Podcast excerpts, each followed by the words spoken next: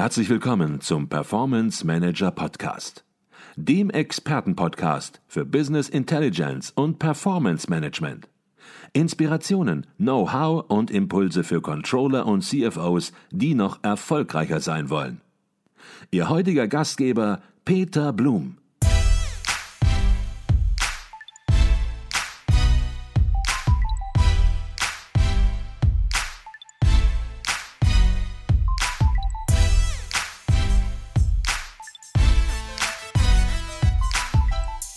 Jetzt hat man Dinge nicht immer alleine in der Hand, sondern ja, gerade Finanzer Controlling in der heutigen Zeit sind sehr gefragt. Sie sind, das hatten wir eben schon erwähnt, Sparingspartner des Managements, liefern ja entscheidungswichtige Informationen und Daten. Und die Forderung des Managements aus allen Himmelsrichtungen ist natürlich dann häufig, liefer mir die Ergebnisse, Analyse, Empfehlungen schnell und exakt, möglichst schon gestern, bevor ich überhaupt die Aufgabe entsprechend entsprechend formuliert habe und dass dann natürlich ein Controller, das Finanzer, schnell unter Druck gerät, ist dann möglicherweise auch sehr schnell der Fall. Man fragt sich, wann kann ich liefern? Man fragt, man wird gefragt, wann kannst du liefern? Was empfehlen nun Sie Controllern in dieser Situation? Also es soll qualitativ optimal, möglichst perfekt sein und dann auch noch sofort oder, oder gestern. Genau so. Ja, an vielen Stellen der Zwiespalt. Ähm, ich glaube, was ganz wichtig ist, um möglichst keine Zeit versch zu äh, verschwenden und äh, möglichst nicht in eine falsche Richtung zu arbeiten, ist eine, ich nenne es ganz gerne, gute Auftragsklärung. Also nehmen wir das Beispiel, ähm, der Vorgesetzte oder wer auch immer fordert, sagen wir, einen Bericht, eine Analyse. Ähm, dann nutze ich sehr gerne so eine Formulierung wie, ähm, äh, okay, prima, Thema habe ich aufgenommen. Helfen Sie mir zu verstehen. Ähm, was soll dadurch besser sein als vorher? In welcher Form hätten Sie es gerne? Geht es Ihnen darum, ähm, einfach nur zu wissen, ob es besser geworden ist, schlechter oder gleich geblieben? Oder wollen Sie es sehr viel detaillierter haben? Wozu dient das Ganze? Helfen Sie mir, den Hintergrund zu verstehen. Geht es um die reine Sacheinformation oder geht es auch darum, dass es hübsch aufbereitet ist, weil Sie das extern oder intern präsentieren werden? Und das sind so Fragen, ähm, die ich subsumieren würde mit Auftragsklärung. Und wenn wir diese gut betreiben, ja, es ein bisschen Zeit investiert, zusätzlich, aber lieber investieren wir am Anfang äh, in Bezug auf das gewünschte Ergebnis ein bisschen mehr Zeit, als dass wir schneller rennen müssen, weil wir vielleicht in die falsche Richtung rennen. Mhm. Sie haben die Auftragsklärung angesprochen. Was ich immer sehr wichtig finde, und das sage ich auch unserem Consulting-Team, macht keine Zusagen, keine vorschnellen Zusagen, die ihr nicht halten könnt. Zusagen ja. sind Zusagen, verbindliche Regeln in der Kommunikation. Das heißt, der andere muss sich auch darauf verlassen können. Und das ist sicherlich ein weiterer Punkt. Sie nicken schon, man ja. kann es sehen. Ähm, keine Zusagen machen, die man nicht wirklich 100 Prozent einhalten kann. Ja, absolut. Ähm, und ich, ich kann das nur unterstreichen und ergänzen. Und das ist, ähm, viele Menschen bringen sich selbst in Bedrängnis dadurch, dass sie ihre Zusagen nicht im Griff haben. Ähm, die Absicht ist eine gute, die ist positiv. man möchte den anderen nicht lange warten lassen. Und die, die Frage ist, wodurch passiert das? Meiner Beobachtung nach passiert das Treffen von Zusagen, die schwer einhaltbar sind, durch den Schnellschuss. Die Frage ist, wie vermeidet man den Schnellschuss? Ähm, Empfehlung, salopp formuliert, erst fragen, dann schießen. Ja, also wenn man sich angewöhnt, immer erst wenigstens eine Frage zu stellen, hilfreich übrigens, wenn es eine sinnvolle Frage ist, ja, dann ist die Wahrscheinlichkeit des Schnellschusses deutlich geringer. Okay, also auch hier wieder im Grunde genommen genau die gleiche Empfehlung, die Sie ganz am Anfang des Podcasts gesetzt haben. Nicht immer Antworten geben, nicht immer Zusagen geben, sondern eben Fragen stellen und aus den Fragen dann möglicherweise in dieser Situation gemeinsam mit dem Gegenüber dann auch entsprechend ja die Antworten ableiten. Denn manche Anforderungen sind vielleicht gar nicht so schnell, wie man sie selbst interpretiert zu erledigen und von daher den Zeittreiben Aufgaben eben auch eben im Detail besprechen und daraus dann entsprechende Einordnung in den Arbeitsalltag, in den eigenen Arbeitsalltag vornehmen. Habe ich das so richtig zusammengefasst? Ich finde das hervorragend zusammengefasst. Sehr gut. Jetzt möchte ich aber äh, auch die Möglichkeit nutzen, wenn ich schon so einen Experten wie Sie im Podcast habe, nochmal uns, dass wir uns zurücklehnen und mal über das Controller-Umfeld, das Arbeitsumfeld sprechen. Digitalisierung ist heute in aller Munde und es ist ja nicht nur in aller Munde, es ist die Arbeitsrealität. Menschen haben mit immer mehr Daten zu tun und ja, auch als Finanzer, als Controller geht es nicht nur darum, GV und Bilanzdaten, möglicherweise noch so ein paar Vertriebsdaten im Überblick zu behalten, sondern ja, man ist mit der gesamten Wucht sozusagen der Datenwelt konfrontiert. Was kann man tun, um in dieser Informationsflut den Überblick noch zu behalten? Schritt 1, atmen. Ja? Also, im Ernst, ähm, also ein Tipp, den ich geben kann, ist äh, die Technik äh, zu kennen und zu nutzen. Ähm, die Programme, mit denen man arbeitet, ob das, ob das Outlook ist, ob das Excel ist oder was auch immer. Ähm, man muss kein Profi sein im Sinne von, ich muss jetzt jede Funktion und jeden Knopf kennen. Aber es macht schon meistens Sinn, die Programme, mit denen man viel arbeitet, ein bisschen besser zu kennen als der Durchschnittsuser. Ähm, und das sind dann, das bringt dann ganz banale Vorteile mit sich, dass man zum Beispiel, wenn man viele E-Mails bekommt, eben mit Regeln arbeitet arbeitet, die einem schon mal die Teil der E-Mails vorsortieren, ähm, dass man mit Quicksteps für die Outlook-Nutzer arbeitet, ähm, dass man ähm, es gibt einen ganz schönen, ich finde, sehr schönen Tipp, der immer gut ankommt und der ähm, wahnsinnig viel Tippaufwand einspart. Und das ist, dass man eine Funktion missbraucht, die dafür nicht gedacht war, nämlich die Autokorrekturfunktion ähm, so dass man, man kann also, man kennt das bestimmt, wenn man sich vertippt hat und hat statt UND UDN geschrieben und dann greift die Autokorrektur ein und verdreht die Buchstaben dann wieder so, wie es sein soll.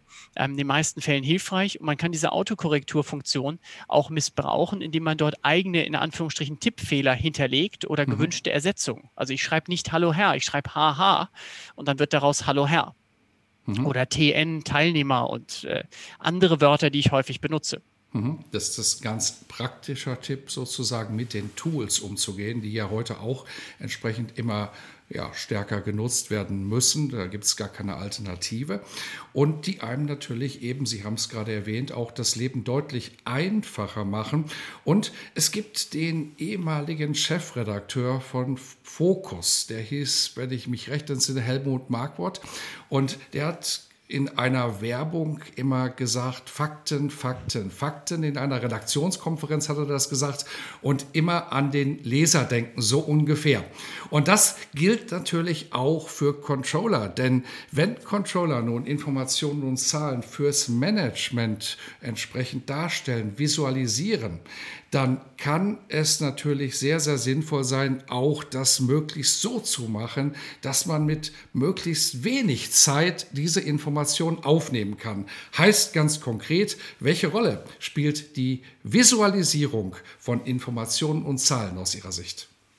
Äh, eine große. Ähm, Bilder sind leichter zu erfassen. Es gibt das alte Sprichwort, ein Bild sagt mehr als tausend Worte. Ähm, und äh, das kann mit ganz einfachen Dingen anfangen, für sich selbst, zum Beispiel bei der Bewältigung der Informationsflut, einfach mit Farben zu arbeiten als natürliches Ordnungssystem oder schlichtweg einfach zu einem der Kernaussagen, einer der Kernaussagen, die man in einem Text selber, den man schreibt, rüberbringen möchte, ähm, einfach eine simple Visualisierung zu bringen, dass einfach der Leser sieht, an welcher Stelle wir gerade sind in einem Balkendiagramm Diagramm beispielsweise. Ähm, oder wenn man von der Schnittmenge von zwei Dingen spricht, dass man einfach zwei Kreise hat, die sich überlappen. Das ist so eine ganz, ganz simple Visualisierung. Und das macht es natürlich für den Empfänger einer Nachricht deutlich leichter, die Informationen gleich zu erfassen, zu verdauen, also richtig aufzunehmen und gegebenenfalls längerfristig abzuspeichern. Mhm. Und was in diesem Zusammenhang sicherlich auch wichtig ist, sich dort sozusagen eine visuelle Sprache zu überlegen. Nicht heute so zu kommunizieren mit grün, blau, gelb und morgen mit orange, lila und noch einer anderen Farbe, sondern ja, einfach es dem Leser klar und deutlich vielleicht einmal zu vermitteln. Und dann ist da auch ein Gewöhnungseffekt möglicherweise dran, dass Menschen eben auf den ersten Blick auch Informationen kennen. Ja, man sollte dabei, glaube ich, nie vergessen, dass wenn man derjenige ist, der Wissen weitergibt, ob das im Rahmen eines auditiven Formates wie diesem hier ist, einem Vortrag ist, in der mündlichen Erklärung oder schriftlich in einem Artikel oder einer E-Mail, dass man in der Regel ja einen Informationsvorsprung hat. Man ist tiefer drin als der Empfänger meistens, nicht immer in der Materie, zumindest in dem Moment.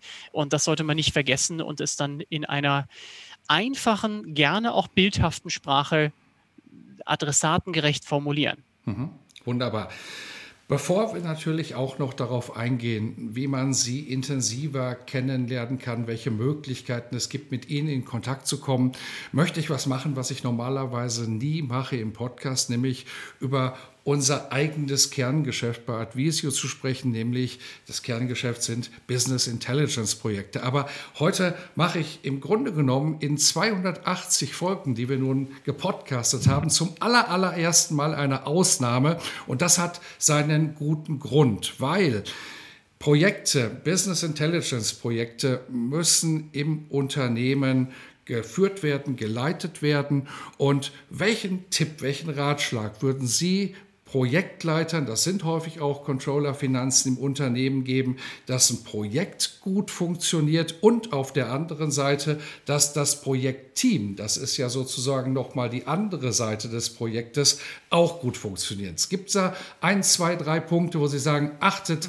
dort besonders darauf. Ja, also anknüpfen an unseren bisher besprochenen Kontext, ähm, äh, ganz klare Unterscheidung zwischen Zeiträumen, die für konzentriertes Arbeiten, das heißt auch wenig Kommunikation da sind und Zeiträume, die eben explizit für Kommunikation, Austausch und Absprachen da sind. Das finde ich eine ganz wichtige Unterscheidung, sowohl bei sich selbst als auch in Bezug auf andere Personen. Das andere ist, ähm, sich immer wieder die Frage zu stellen, ähm, wie kommen wir weg vom Klein-Klein zu den Dingen, die wirklich entscheidend sind, die wirklich eine, die eine tatsächliche Hebelwirkung mit sich bringen. Ähm, das können äh, Dinge sein, die auf einer pragmatischen Ebene sind, ganz, ganz häufig, ähm, manchmal aber auch ganz weiche Faktoren ansprechend äh, oder adressierend, nämlich wie können wir die Zusammenarbeit insgesamt verbessern? Wie können, das kann äh, pragmatisch über ein Kommunikationstool sein ähm, oder was organisatorisches, wie, wie oft sollten wir uns austauschen, bis hin zu, ich bringe mal einen Kuchen mit, um die Stimmung zu verbessern. Mhm. Also es kann ganz unterschiedlicher Natur sein und generell möchte ich ähm, ein Stück weit auch dazu aufrufen, nicht zu viele verschiedene Tools zu benutzen, aber die, die man nutzt, äh, ein bisschen besser zu kennen, zu erklären, wenn man einen Informationsvorsprung hat und ähm, gerade wenn man was Neues einführt, nie das Wozu zu vergessen. Mhm. Ja, also ganz oft, wenn zum Beispiel ein Kollaborationstool eingeführt wird, ähm, tolle Sache grundsätzlich. Nur noch wichtiger als das Erklären von einzelnen Knöpfen ist einfach damit zu starten, zu erklären, welche Vorteile, welchen Nutzen das, das Ganze hat. Mhm. Der Thorsten Jekel, den Sie sicherlich auch kennen, der äh, Technologiespeaker, der sagt im Grunde genommen das Ähnliches. Der sagt, viele Menschen haben wirklich ganz tolle Technik, aber vergleicht das beispielsweise mit jemandem, der mit einem Porsche 911 auf der Autobahn mit Tempo 30 auf der rechten Spur fährt. Und ja, hier dran zu arbeiten und möglicherweise auch mal ja, weniger Instrumente einzusetzen und die dann auch wirklich zu nutzen, um ja, Zeiteffizienz auch entsprechend ja, dadurch erzeugen zu können. Das war, wenn ich das richtig verstanden habe, das Kernplädoyer, wenn es um die Technik geht.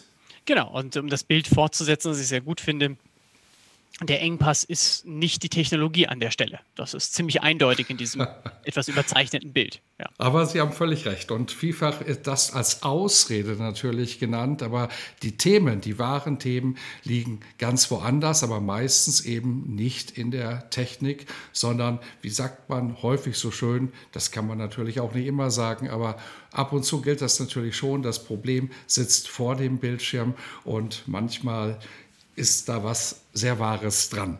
Wem das gefallen hat, über was wir uns heute hier unterhalten haben und sagt, gibt mir mehr davon, der kann mit Ihnen in Kontakt kommen auf unterschiedliche Art und Weise. Vielleicht können Sie kurz ein wenig erläutern, welche Möglichkeiten es gibt, mehr Stoff von Ihnen sozusagen zu erhalten, Herr Sevis.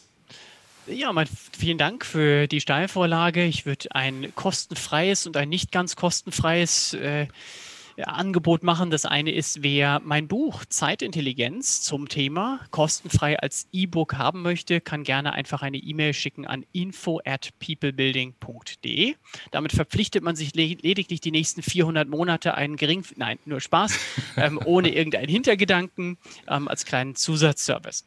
Ähm, das andere ist, wer noch tiefer einsteigen möchte, wir haben äh, sechs Produktivitätsbausteine, zum Beispiel zum Thema Fremdsteuerung, Informationsflutbewältigung und so weiter.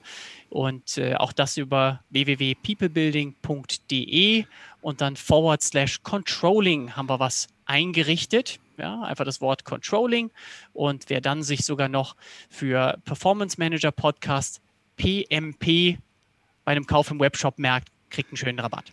Wunderbar. All das, was Sie jetzt genannt haben, werden wir natürlich auch in den Show Notes nochmal aufführen, verdrahten. Ja, und viele werden sagen, Mensch, das war ganz interessant, aber manches habe ich schon gewusst. Das ist meistens so. Man muss hier tiefer natürlich auch reingehen und vor allen Dingen Wissen ist das eine und umsetzen und danach handeln ist das andere. Und auf jeden Fall hat sich der Podcast, denke ich, gelohnt das E-Book gratis und viele, viele Punkte, die Sie gerade genannt haben, ja, natürlich als Angebot und teilweise sogar mit einem Rabattcode. Dafür herzlichen Dank auch im Namen aller Hörer des Performance Manager Podcast. Sehr, sehr gerne. Herr Davis, zum Abschluss stellen wir im Podcast, stelle ich im Podcast immer die gleiche Frage und die möchte ich Ihnen auch stellen, wenn das für Sie in Ordnung ist. Und die Frage lautet, man macht im Leben Fehler, man macht vieles richtig, aber manchmal auch was falsch. Und wenn man was falsch gemacht hat, dann ist es häufig so, dass es hoffentlich nicht zu gravierend ist, aber man daraus auch etwas lernen kann. Und vielleicht haben Sie einen Punkt, Sie sagen, Mensch, da kann ich, nur, kann ich nicht nur was raus lernen, da habe ich nicht nur was rausgelernt, sondern wenn ich darüber im Performance Manager Podcast berichte, dann lernen auch andere und machen diesen Fehler möglicherweise nicht. Gibt es da so einen Punkt, wo Sie sich sagen, Mensch, da kann ich im Podcast öffentlich drüber reden? Also äh, ich mache permanent kleinere und mittlere Fehler, hoffentlich nicht allzu oft wirklich große, gravierende Fehler. Ich hoffe auf rechtzeitige Kurskorrekturen. Ich weiß nicht, ob es einen gibt, der jetzt besonders herausragt. Ähm, was ich tatsächlich als ähm, äh, nach wie vor äh, gar nicht so einfach empfinde, ist zu unterscheiden, an welchen Stellen ein Mehreinsatz sinnvoll ist, also einfach mehr Stunden dran zu hängen, Gas zu geben, wie auch immer man das formulieren möchte. Und an welchen Stellen dieses mehr Arbeiten, mehr Gas geben gerade daran hindert, die bessere Lösung zu finden. Und ähm, ich bin jetzt einfach so frei, ähm, einfach etwas äh, das äh, deswegen zu thematisieren, um eben mich nicht hinzustellen und zu sagen, das war ein Fehler und jetzt bin ich so schlau und habe daraus gelernt, sondern einfach ähm, zuzugeben, dass das ein Thema ist, mit dem ich mich nach wie vor schwer tue. Also nicht, dass ich ein Workaholic bin, nur wirklich nicht. Ähm, aber diese Unterscheidung, wann ist ähm, mal zwölf Stunden, 13 Stunden machen über das normale Maß hinaus wirklich sinnvoll und wann ist es nicht sinnvoll, finde ich nach wie vor eine Herausforderung. Wenn mhm. jemand die perfekte Lösung dazu hat, ähm, möchte ich es gerne hören. Mhm. Und das Spannende ist eigentlich, dass sich nun der Kreis unseres Podcasts wie von selbst schließt, denn sie beginnen mit einer Frage und enden mit einer Frage. Es sind nicht immer nur die einfachen Antworten, sondern es Entscheidende sind, und das haben Sie jetzt mehrfach betont, die richtigen Fragen zu stellen, denn nur wenn man die richtigen Fragen stellt, wird man entsprechend auch sinnvolle, verwertbare Antworten erhalten, die einen weiterbringen. Und in diesem Sinne bedanke ich mich bei Ihnen, Herr Davis, für diesen Podcast, der nur ein Einblick ins Thema sein konnte. Und wer sich dafür interessiert und wer weitere Informationen haben möchte, findet alles, wie besprochen, in den Show Notes. Herzlichen Dank. Vielen Dank auch von meiner Seite. War mir eine Freude, dabei zu sein.